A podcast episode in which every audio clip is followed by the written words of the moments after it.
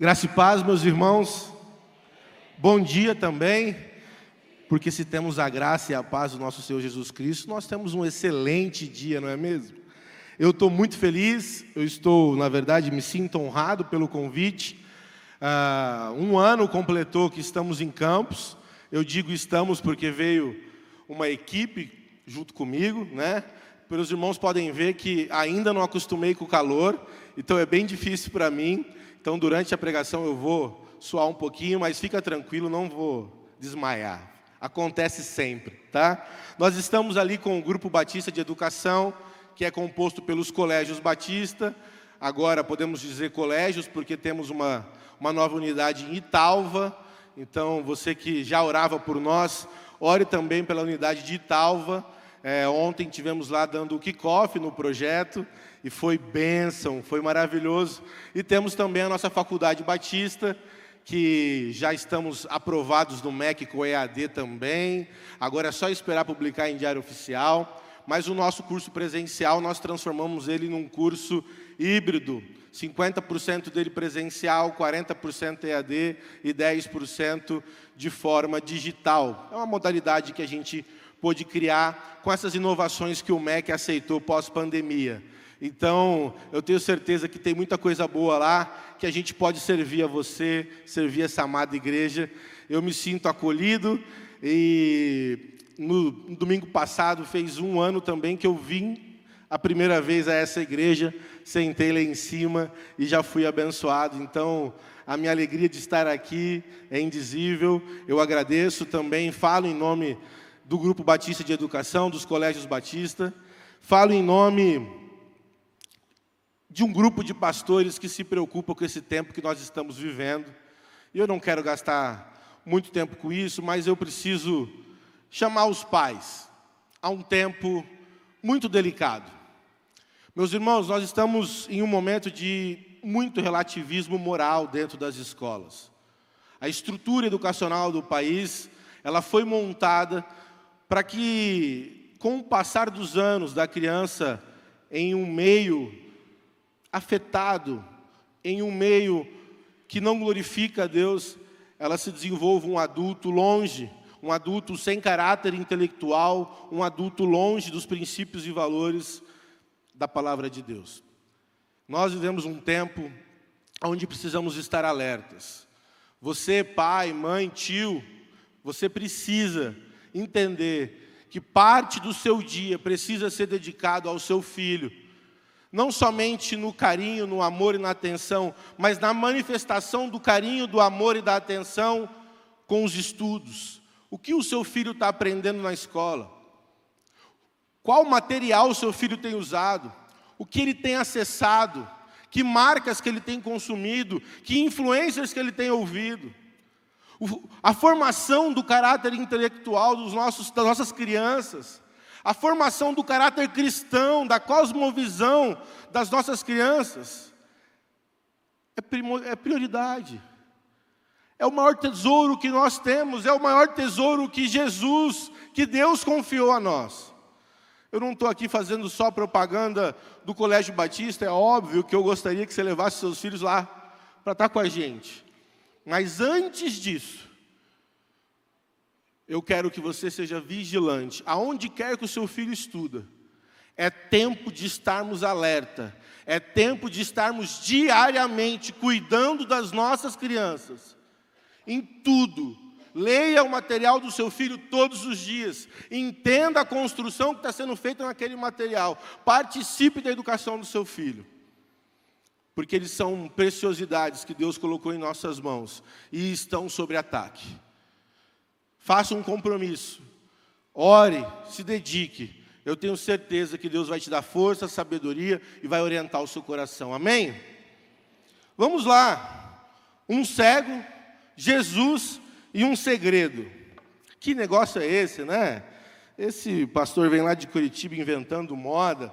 Nós vamos juntos aprender um pouco da palavra de Deus acerca do texto que está lá em Marcos, capítulo 8, versículo 22 você pode já acessando sua Bíblia ou abrindo Marcos capítulo 8, versículo 22. Para que a gente comece essa jornada diante das Escrituras, Escrituras essas que são maravilhosas, sempre quando abrimos, abrimos a Bíblia, nós temos a chance de viver algo único e incrível, e eu acredito que nesta manhã nós estamos diante de algo único e incrível quando nos deparamos com essa passagem. Então, antes de ler o texto, eu vou te dar um primeiro contexto. Depois de ler, eu vou te dar mais dois contextos. E aí a gente vai estudar junto, ok? Bem, esse texto lá em Marcos 8, versículo 22, ele está posicionado bem no meio do livro de Marcos. Ele é tido como o zenite, o ponto alto do livro de Marcos. Se você pegar o livro de Marcos, ele tem duas partes. A primeira parte fala sobre o ministério de Jesus junto aos gentios e aos judeus e como ele se desenvolveu. A segunda parte já é Jesus em Cesareia e tudo que envolve Jerusalém. Duas partes muito claras. Na primeira parte, por muitas vezes, Jesus faz o leitor perceber, o autor faz a gente perceber, e as histórias narradas e a prática de Jesus deixa claro que existe algo a ser revelado. E nesse versículo, nessa passagem, nessa perícope, nós temos a oportunidade de entender o que Jesus está tentando explicar para os discípulos. E logo depois desse trecho que a gente vai ler, que a gente não vai estudar hoje, o, depois, mas você pode ler em casa, eu te convido, você vai perceber que, enfim, depois de oito capítulos, Logo depois do capítulo 8, versículo 26, que é o último versículo que nós vamos ler, os, os discípulos entenderam. Então essa passagem, ela causa um entendimento nos discípulos. É como se ela descortinasse, abrisse a mentalidade e o entendimento dos discípulos. Então, se ela causou isso aos discípulos, eu creio em uma palavra viva, eficaz, forte, presente e palavra de Deus para o dia de hoje, que ela também pode causar isso em nossas vidas. Amém? Muito bom. Meus irmãos, nos evangelhos, Mateus, Marcos, Lucas e João, nós temos aproximadamente 40 milagres de Jesus. Alguns intérpretes dizem que é 35, outros chegam a 40, depende de como olhamos algumas passagens. No livro de Marcos, nós temos 18, ok?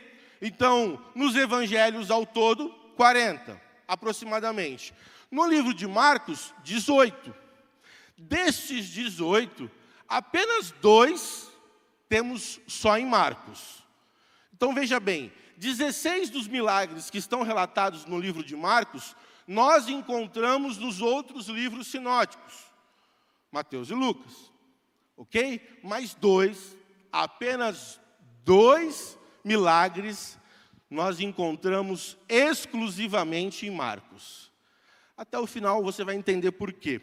É importante também observarmos a cidade e o local aonde esse texto, aonde esse momento acontece. Betsaida. Betsaida Júlia. Por que Betsaida Júlia? porque esse nome foi dado por Herodes Filipe, homenageando a filha de César Augusto. E ela se chamava Betsaida Júlia. Então, uma cidade que era pequenininha, inclusive algumas traduções dos irmãos se refere a essa cidade como aldeia, numa referência de uma cidade pequena. Mas a partir do momento que essa cidade ganha o nome de Betsaida, que é uma homenagem ao filho do imperador, ela ganha outro contorno. Ela passa a receber investimento, ela passa a receber muitas culturas. É uma cidade posicionada mais a nordeste do Mar da Galileia, numa rota importante. E uma cidade que era pequena, sem expressão, de repente se torna uma cidade importante, que intencionalmente Herodes investe, coloca dinheiro. Agora se torna uma cidade de muitos povos, uma cidade de maioria gentil, uma cidade que respirava o mundo, estrangeiros de toda parte, negócio por todo lado. Bem, nós vamos ler agora um desses dois milagres que só tem em Marcos. E esse milagre acontece em Betsaida. E esse milagre acontece com dois participantes, Jesus e o cego. Um cego, Jesus e um segredo. Vamos ler? Vamos ler? E chegou, Marcos capítulo 8, versículo 22, e chegou a Betsaida, e trouxeram-lhe um cego, e rogaram-lhe que o tocasse. E tomando o cego pela mão, levou-o para fora da aldeia, e, cuspindo-lhe nos olhos, impondo-lhes as mãos, perguntou-lhe se via alguma coisa. E levantando os olhos, disse: Vejo homens, pois os vejo como árvores que andam. Depois disso, tornou-os por-lhes as, por as mãos sobre os olhos e o fez olhar para cima. E ele ficou restaurado e viu a todos claramente. E mandou-o para casa, dizendo: Não entres na cidade e não conte nada a ninguém. Amém? Vamos orar? Curve sua cabeça. Senhor, como é privilégio, Senhor, nós temos acesso à profundidade da Sua palavra. Como é bom sentimos a Sua voz, a Tua palavra tão pertinho de nós. Nesse momento, Pai, somos pecadores em busca de sabedoria que vem do alto. Tem misericórdia de nós, Senhor. Abre nosso entendimento e que a Sua palavra, Senhor, encontre muitos lugares no nosso coração e que ela cause transformação na nossa vida e naquele de, que nos arredor, estão ao redor de nós, Pai. É o que nós oramos, Senhor, em nome de Jesus. Amém. Mais um contexto que eu quero te dar, para que a gente fique no mesmo ponto, no mesmo lugar, olhando para essa cena que é linda. Pensa comigo, uma cidade plural, que recebia gente de todo quanto é lugar, uma cidade pulsante, uma cidade gentil, e que então, uma cidade que vivia muitas re realidades sobre religião, ritos e práticas. Não era uma cidade de prática judaica, era uma cidade mais gentílica, com muita prática mista e ritualística. E uma cidade que o texto deixa claro que tinha alguns cegos. E eu quero te explicar por que desse cego e o contexto desse cego. Bem, essa região é muito árida, na verdade, toda a Palestina tinha como muito comum a doença nos olhos. A grande maioria dos cegos da época não eram cegos que nasceram cegos. A grande maioria se tornaram cegos durante a vida. Muito porque a poeira e alguns elementos contidos na poeira daquela região, em contato com os olhos por muito tempo, desenvolvia um tipo de inflamação. Essa inflamação eles até tinham alguns elementos para tratar, mas muitas vezes eles não conseguiam tratar a tempo e causava e levava a uma cegueira, muitas vezes mediana e às vezes por completo. Então, não era raro que as famílias tivessem um cego em seu ao redor. Não era raro que você encontrasse pessoas mais humildes que trabalhassem como guias de cegos de famílias que tinham um pouco mais de recurso. Porém, existia também aqueles cegos de famílias humildes. E aí você vai lembrar comigo, porque existem outras histórias mais famosas do que essa na Bíblia, que fala sobre cegos. Repare que esse cego está sozinho, perto a muitas pessoas, e provavelmente ele usava uma capa. Essa capa era feita para os cegos, em outras circunstâncias também, porque essa capa dava o direito para ele, validava ele como uma pessoa que podia esmolar. Com essa capa ele conseguia sobreviver. Com essa capa ele conseguia ao menos ter o mínimo de dignidade, o mínimo de oportunidade para não morrer de fome. Mas a verdade é que essa capa não resolvia todos os problemas. Nós estamos falando de um homem que vivia à margem da sociedade. Nós estamos falando de um homem que vivia numa região cavernosa. Se você ler em outro momento, quando Jesus expulsa os demônios dos gadarenos, é próximo, também é à beira do mar da Galileia, um pouco mais ao sul. E também tem esses gadarenos vivendo nessas regiões cavernosas à beira do mar da Galileia.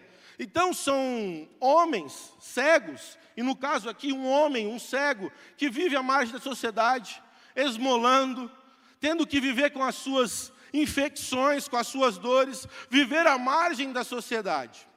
Bem, esse homem que estava geopoliticamente também num lugar ruim, já era ruim você ser cego em uma cidade mais judaica, uma cidade que, que respeitasse mais a cultura e as tradições. Mas ser cego em uma cidade que ninguém respeita rito nenhum, era mais difícil ainda. Afinal, os judeus viam no dar esmolas elementos muito claros da cultura. Então, você esmolar numa cidade, é, em cidades com o maior número de população de judeus, você tinha um recurso maior. Cidades como essa, gentílica, formada por estrangeiros, era mais difícil ainda. Então, nós estamos falando aqui de um homem que estava sofrendo. Mas nem sempre faz sentido. Com Jesus, nem sempre as coisas acontecem como a gente espera. Eu quero começar dizendo que esse homem não era um homem de fé.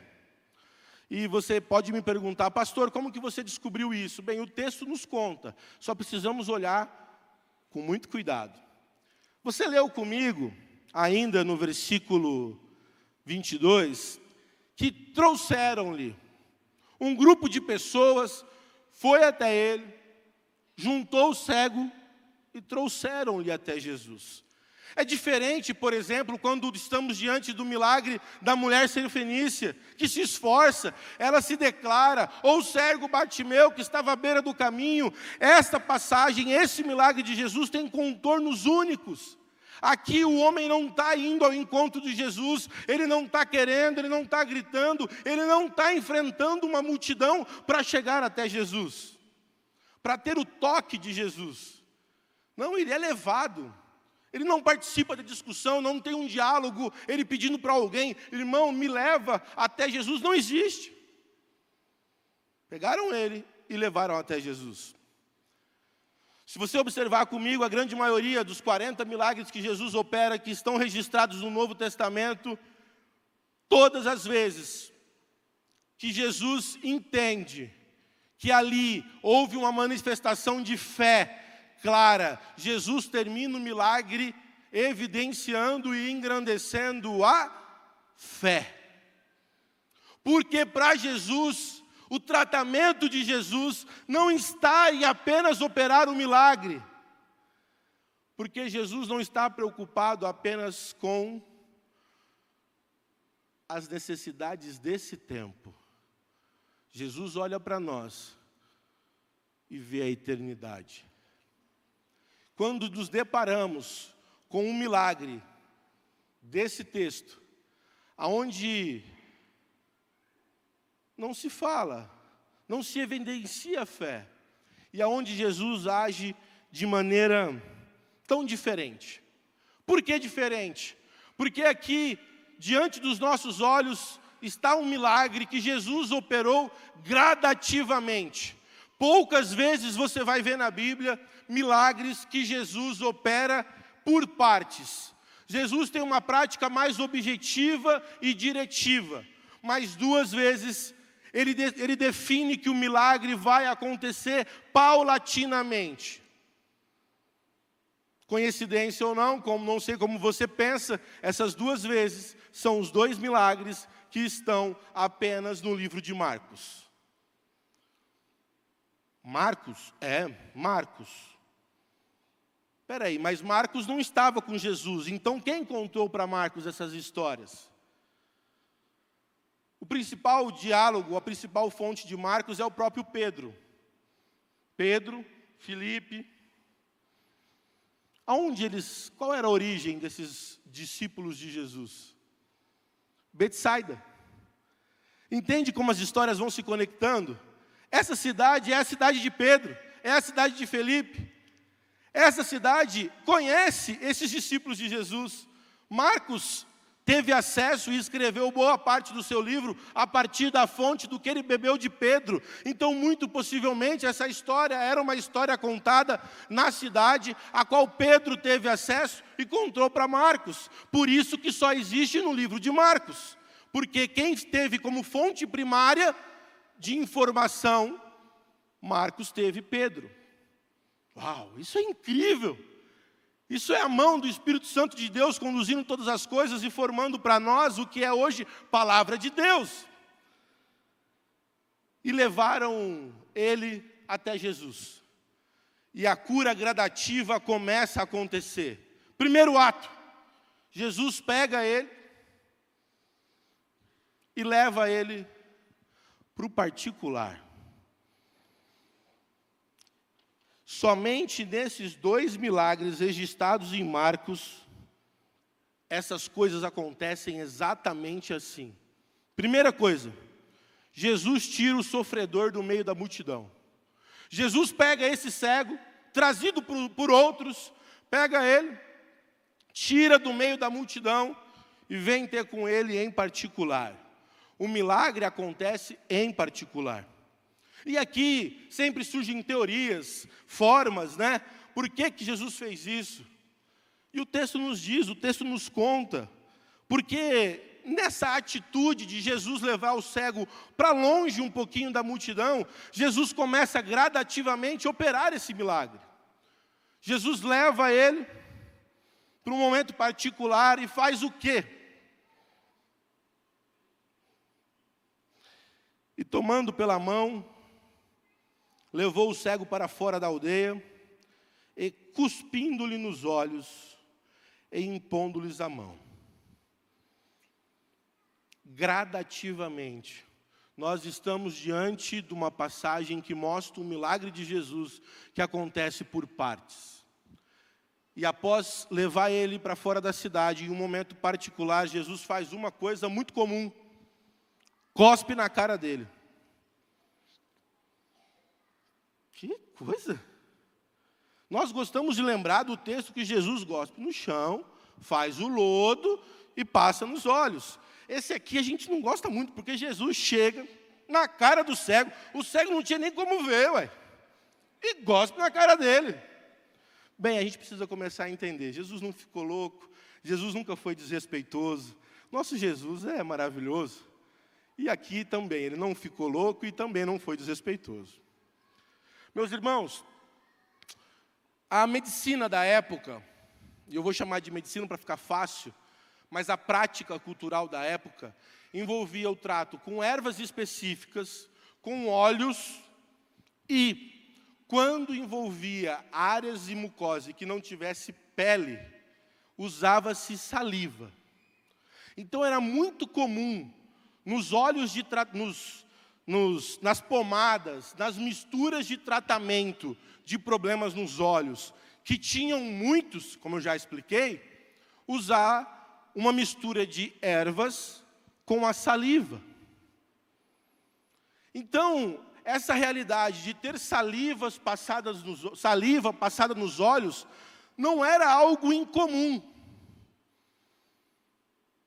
Mas, Jader, se Jesus quisesse, olha, me desculpe, se Jesus quisesse, ele resolvia isso em uma palavra. Sim, eu concordo. Mas o menor milagre que Jesus ia realizar nesse dia era de devolver a visão a ele. Enquanto nós olhamos para o texto e vemos o grande milagre de um cego que voltou a, voltou a ver, Jesus olha para um homem que precisava voltar a ter fé. Esse texto não é sobre um cego que voltou a, voltou a ver. Um cego, Jesus e um segredo. Esse texto é sobre um cego que voltou a ter fé.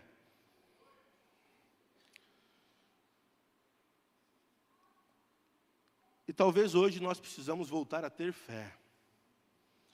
E talvez hoje nós precisamos entender que alguns cuspes na cara fazem toda a diferença. Sabe por quê?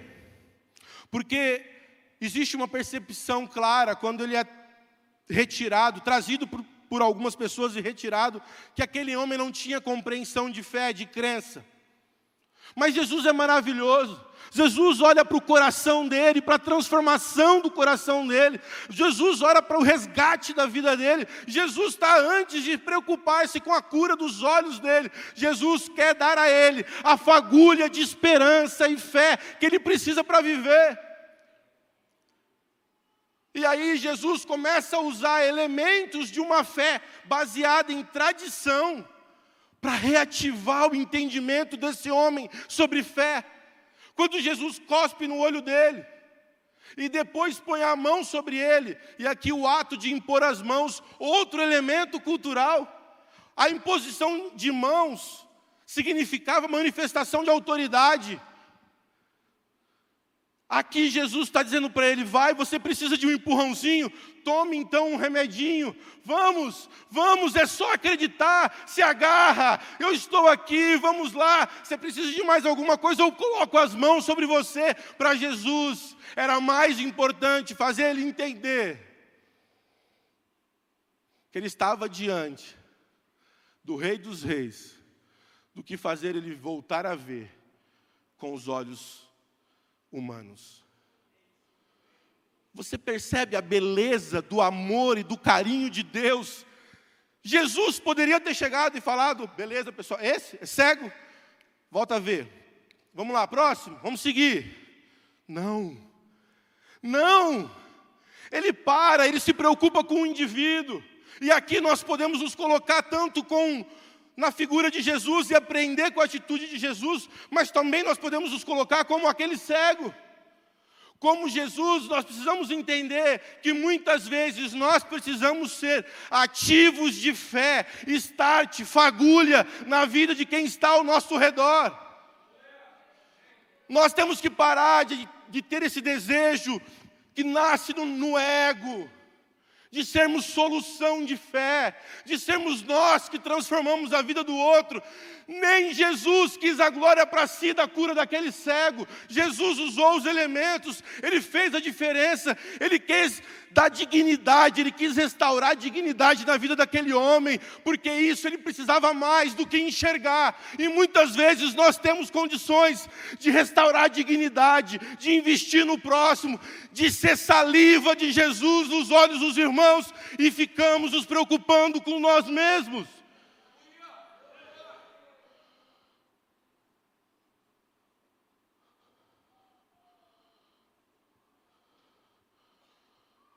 Mudou um vizinho novo, faz um bolinho de fubá. Pô, chegou um diretor novo no colégio, leva o bolinho de fubá para ele. Uh! Não, não, ele gosta, dá para ver que ele gosta. Gosta também, Coca Zero, é a melhor que tem. Então, meus irmãos, aquele bom dia, aquela mensagem, como você está? Nós podemos se achegar aos cegos, aos oprimidos, aos, aos rejeitados pela sociedade, e podemos ser ativos de fé, podemos ser saliva de Deus nos olhos, para que eles se agarrem, para que eles se sintam fortes de novo, para que eles sintam vontade de ter dignidade, autoestima, porque a graça de Deus se manifesta na restauração do indivíduo. Ah! Que poder! O homem que poderia resolver todas as coisas com uma só palavra, de maneira fria, e agora teria mais um homem vendo por Betsaida. Ele resolve, não. Ele resolve fazer diferente ele resolve deixar mais uma tocha seja de fé e esperança andando por Betsaida. E existe um diálogo maravilhoso. Jesus fala assim: aí, com esse cuspe na cara e minha imposição de mãos, você voltou a ver? Meus irmãos, se Jesus quisesse, o cuspe tinha feito o cara virar cambalhota e, e ver melhor do que nós. Mas é gradativo. Porque Jesus está operando o coração. Jesus trabalhando a fé. E às vezes a gente fica, Senhor, o Senhor não me dá. Sempre tem um problema para resolver. Nunca eu estou em berço esplêndido. Por quê? E Deus está perguntando assim: o que, que você vê?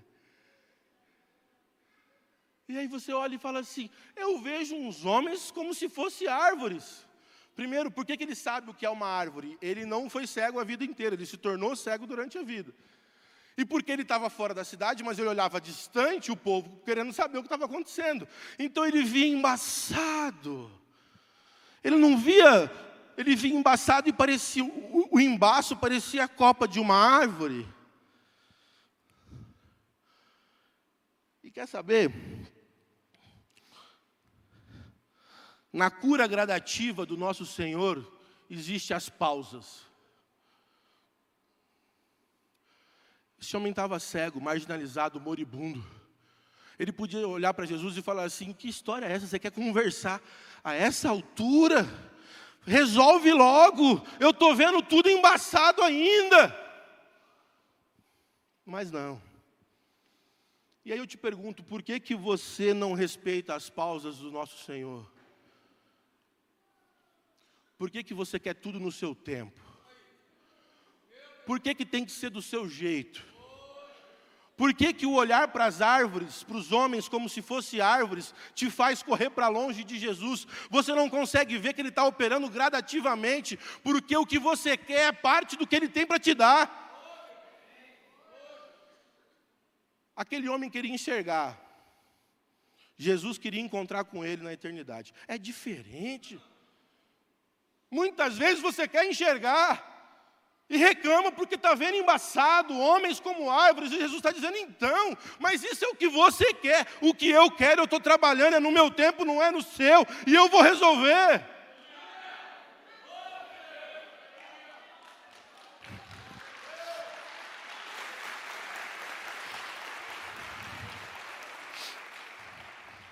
Meus irmãos, Depois que ele responde, ó, homens como se fossem árvores. Ah, aí Jesus vem e toca de novo. Primeiro que a saliva, o primeiro toque, fizeram com que ele entendesse que ele tem valor. Ele é alguém que pode ter fé. Ele se agarrou sim numa fé tradicional através da saliva e dos medicamentos. Ele se agarrou sim numa fé tradicional através da imposição de mãos. Está tudo bem. Mas tem mais. E que vida é miserável dentro da comunidade cristã? E que vida miserável é dentro da comunidade cristã? Vivermos a vida toda em uma fé tradicional e não perceber que tem mais. Porque a tradição e a fé se encaminham juntas em muitas coisas. São importantes e são valorosas para nós. Mas nunca, nunca substituirá uma fé movida única e exclusivamente pela mão do nosso Senhor Jesus Cristo. A fé tradicional daquele homem que foi reativada, pastor, levou ele a ver homens como se fossem árvores. Mas Jesus toca de novo. E agora Jesus toca de novo, e o que acontece? Ele volta a ver. Ele volta a ver algo é restaurado. E aquela cura gradativa, ela acontece, ela se conclui. Aquilo que Jesus poderia ter resolvido com uma só palavra, existe uma cena diante dos nossos olhos. E como é bom poder assistir essa cena, Jesus saindo, puxando aquele cego pela mão, para diante dele, cospe no olho, no olho dele, põe as mãos sobre ele, conversa com ele. Existe uma caminhada de dignidade existe um investimento de tempo, existe uma segunda milha, existe uma paciência a mais, existe um abraço a mais, um cuidado a mais, um amor a mais, porque muito provavelmente aquele homem não era tocado, não era respeitado e não era cuidado há muito tempo. Os discípulos de Jesus caminham a segunda milha. Os discípulos de Jesus cuidam mais um pouco. Os discípulos de Jesus dão mais amor. Os discípulos de Jesus levam desaforo para casa em prol do outro. Os discípulos de Jesus pedem perdão primeiro. Os discípulos de Jesus são manifestação de amor. Tem que ser, não tem negociação. Porque o mestre, porque o mestre, porque o nosso Cristo jorrava amor em cada atitude, em cada momento. Meus irmãos, esse segundo toque, que é o toque que completa o milagre. O primeiro, a saliva, fez ele se sentir bem de novo, está acontecendo. Eu estou crendo, a partir da minha tradição, a partir dos meus costumes, mas eu estou crendo. Mas o segundo toque Jesus revela verdades espirituais. A grande verdade, meus irmãos, é que a salvação é uma iluminação que o Espírito Santo causa em nós. É Ele que resolve o problema. Mas nós temos uma caminhada pela frente. E muitas vezes nós começamos essa caminhada com uma fé emocional.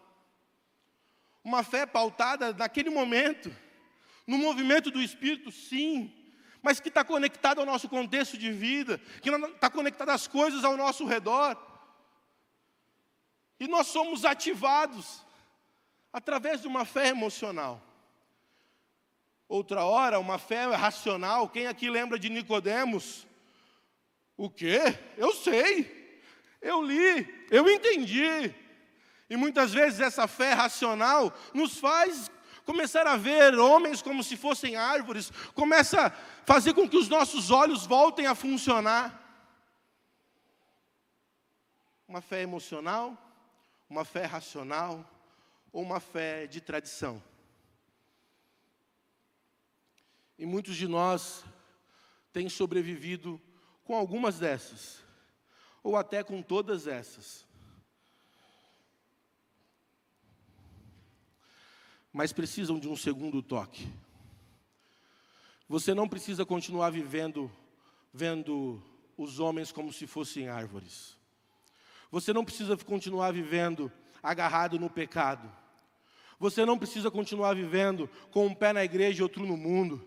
Você não precisa continuar vivendo comendo as alfarrobas nos tanques dos porcos. Você não precisa continuar vivendo passando por esse tempo sem se relacionar com Jesus, você não precisa continuar vivendo a partir de uma fé que permite que você veja embaçado, nebuloso, porque nosso Senhor Jesus Cristo é aquele que liberta, salva, purifica, santifica e quer ter vida em abundância com você.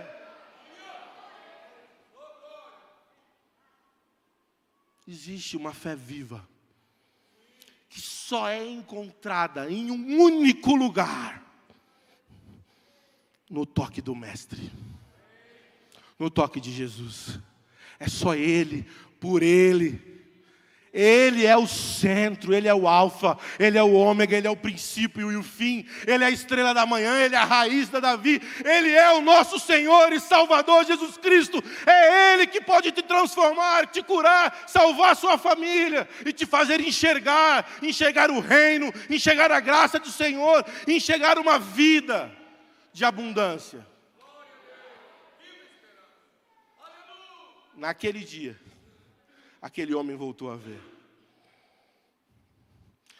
E para encerrar, tem o último versículo que eu quero ler de novo com você.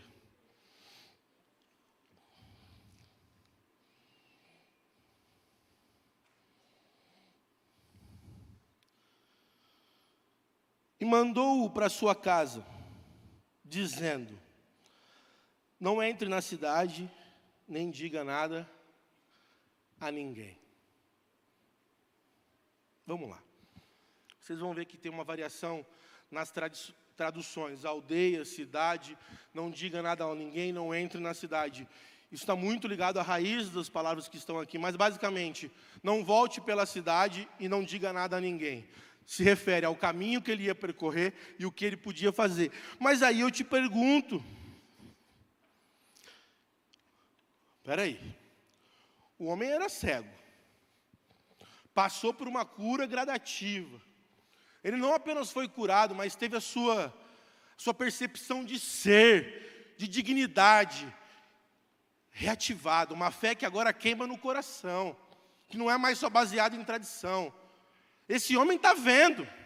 Como que ele vai voltar e não vai contar para ninguém? Como que um cego esconde de uma cidade que ele voltou a ver? Alguma ideia? Então, isso me leva a pensar que talvez Jesus não estava falando sobre a cegueira. Quando Jesus pede para ele, ó, não volta pela cidade e não conte a ninguém. Jesus não estava falando sobre não conte a ninguém que você voltou a ver, ou não conte a ninguém que eu curei você. Jesus estava dizendo o seguinte: não precisa, não precisa contar para ninguém que eu tive que te ajudar a ter fé. Está tudo bem, é segredo nosso. Aqui, Jesus opera o milagre da inclusão. Porque quando ele voltasse para a cidade e a cidade entendesse que ele teve fé suficiente para ser curado, ele seria reinserido na sociedade. Se a cidade soubesse que ele precisou de ajuda da saliva, da imposição de mãos e a posição de mão de novo, ele ia ser entendido como um homem de pouca fé e ia continuar sendo marginalizado, de formas diferentes, mas ia continuar. Mas Jesus não faz de metade, Jesus não faz mal acabado. Jesus faz com excelência. Pode voltar. E isso aqui é segredo nosso. Com essa ordem, Jesus não só reativou a fé do coração dele. Jesus não só curou a cegueira dele, mas Jesus também reinseriu ele na sociedade. Jesus resgatou de maneira completa. Porque ele é bom, porque sua verdade dura para sempre. Entende que os milagres que nós precisamos são parte são parte daquilo que Deus faz por mim e por você. Eu te convido a um tempo de uma fé em Cristo Jesus, disposta a ser curada, não das mazelas que você entende que você tem, que nós achamos que nós temos, mas de tudo aquilo que Jesus, que Deus quer fazer por mim e por você. Nós vamos louvar o Senhor e eu quero que você tire esse tempo Alguns para conversar sobre o Senhor, sobre essa fé tradicional, racional, emocional. E eu quero que você peça para Jesus para ativar em você uma fé viva e pautada e fundamentada somente nele. Outros para entender as pausas no processo de milagre e que elas são necessárias para que Jesus faça por completo. E outros precisam entender que mais importante do milagre que você acha que você precisa, está aquilo que Deus reservou e planejou para a sua vida. E é isso que você precisa desejar.